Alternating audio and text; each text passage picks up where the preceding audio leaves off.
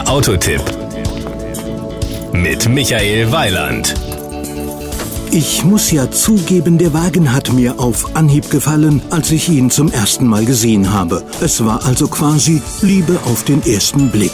Sowas kann bei Autos aber gefährlich sein, denn möglicherweise wird man bitter enttäuscht, wenn man die erste Runde gedreht hat oder man ist begeistert, aber wenn man den Preis hört, bekommt man fast einen Hörsturz. Beim Seat Leon ist keine dieser Gefahren gegeben. Das Outfit.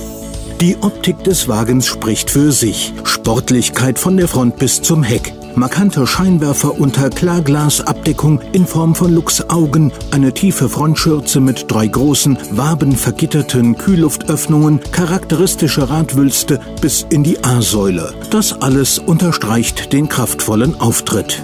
Power und Drive. Bei unserem heutigen Testkandidaten handelt es sich um die 1,2 TSI-Version mit 105 PS und 6-Gang-Schaltgetriebe als Ecomotive. Mit diesen Ecomotive-Versionen will Seat Kraftstoffverbrauch und Abgase über die komplette Motorenpalette hinweg reduzieren. Der 1,2 TSI-Motor verschafft dem Leon einen Beschleunigungswert von 0 auf 100 in 10,9 Sekunden und ermöglicht ihm eine Spitzengeschwindigkeit von 187 km/h. Dabei geht er nicht gerade verschwenderisch mit dem immer teurer werdenden NAS, auch Benzin genannt, um. Im Euromix sind es 5,4 Liter auf 100 Kilometer. Der CO2-Wert beträgt 124 Gramm pro Kilometer.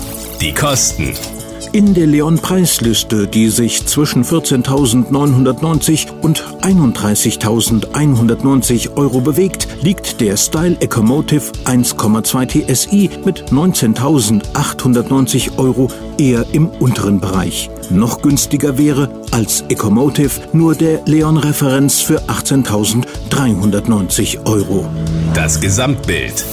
Erfreulicherweise gibt es den Leon in sehr vielen Motorisierungs- und Ausstattungsvarianten bis hin zum 265 PS starken Cupra R. Was ich damit sagen will? Von den 28 Leon-Versionen, die ich in der aktuellen Preisliste gesehen habe, habe ich bisher nicht mal ein Drittel durchgetestet. Da bleibt noch viel zu tun. Und notfalls muss ich dann auch noch die unterschiedlichen Farben des Leon testen.